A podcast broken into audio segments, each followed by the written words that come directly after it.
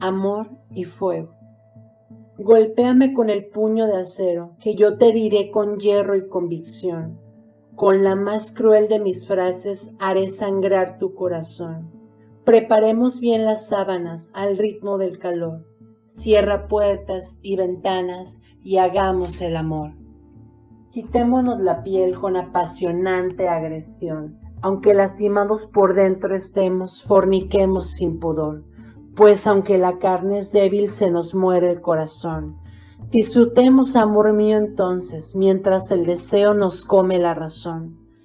Introduce en mis entrañas tus duras carnes con tus sonrisas y antimañas, antes de que recordemos que nuestros problemas nos dañan, pues la lujuria nos hace dominables como cuerdas que se enmarañan.